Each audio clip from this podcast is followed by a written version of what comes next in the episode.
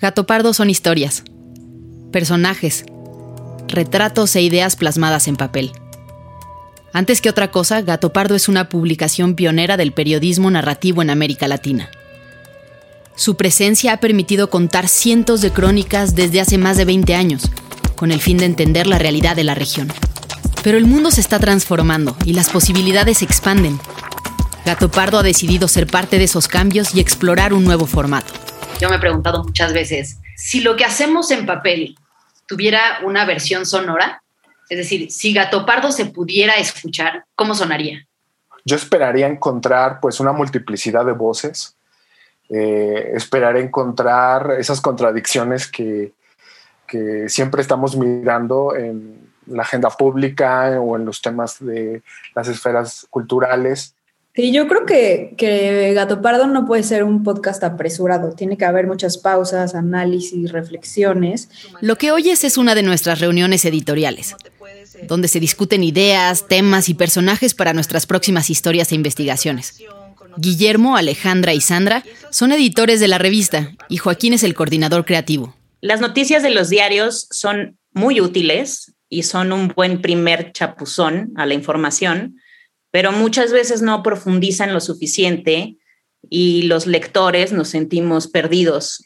Eh, Gato Pardo hace un esfuerzo por profundizar mucho y por explicarte causas, efectos y hasta lo que puede pasar en el futuro. Si planeamos ¿no? hacer de Gato Pardo un producto en audio, lo primero que tenemos que pensar es cómo le hacemos para presentarle a los escuchas la complejidad que estamos narrando.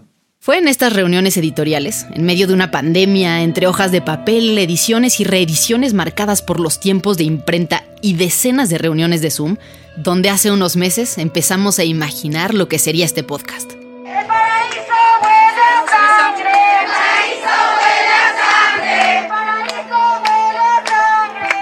La iniciativa que enviamos es fundamentalmente para evitar el contrabando yo ahorita le estoy dando ya el guion, pero pues sí nos va a tocar trabajar el fin de semana.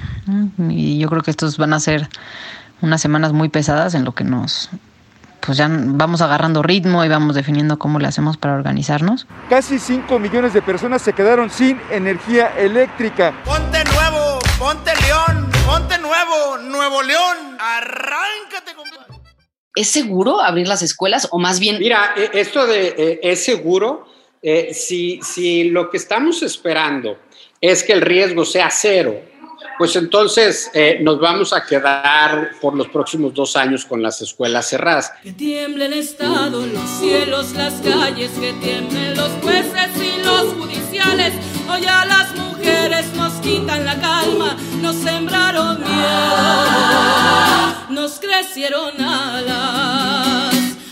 Listo, Majo, ya terminé de grabar esta historia la tenemos que contar en algún momento de alguna manera. Este espacio semanal será un lugar para desconectarnos del ruido externo, para enfocarnos en los sucesos más relevantes del país, preguntarle a los expertos, conocer a los protagonistas, cuestionar los titulares y contrastar las ideas en el debate público. Pero no queremos mostrarte solo el producto terminado, sino invitarte a ser parte del proceso de investigación detrás de nuestros reportajes, de las dudas y las discusiones editoriales en el equipo. Esto es Semanario Gato Pardo y yo soy Fernanda Caso. Acompáñame en este esfuerzo por comprender juntos el territorio que habitamos. Escúchanos en Spotify, Apple o tu plataforma de podcast preferida, todos los martes a partir de mayo.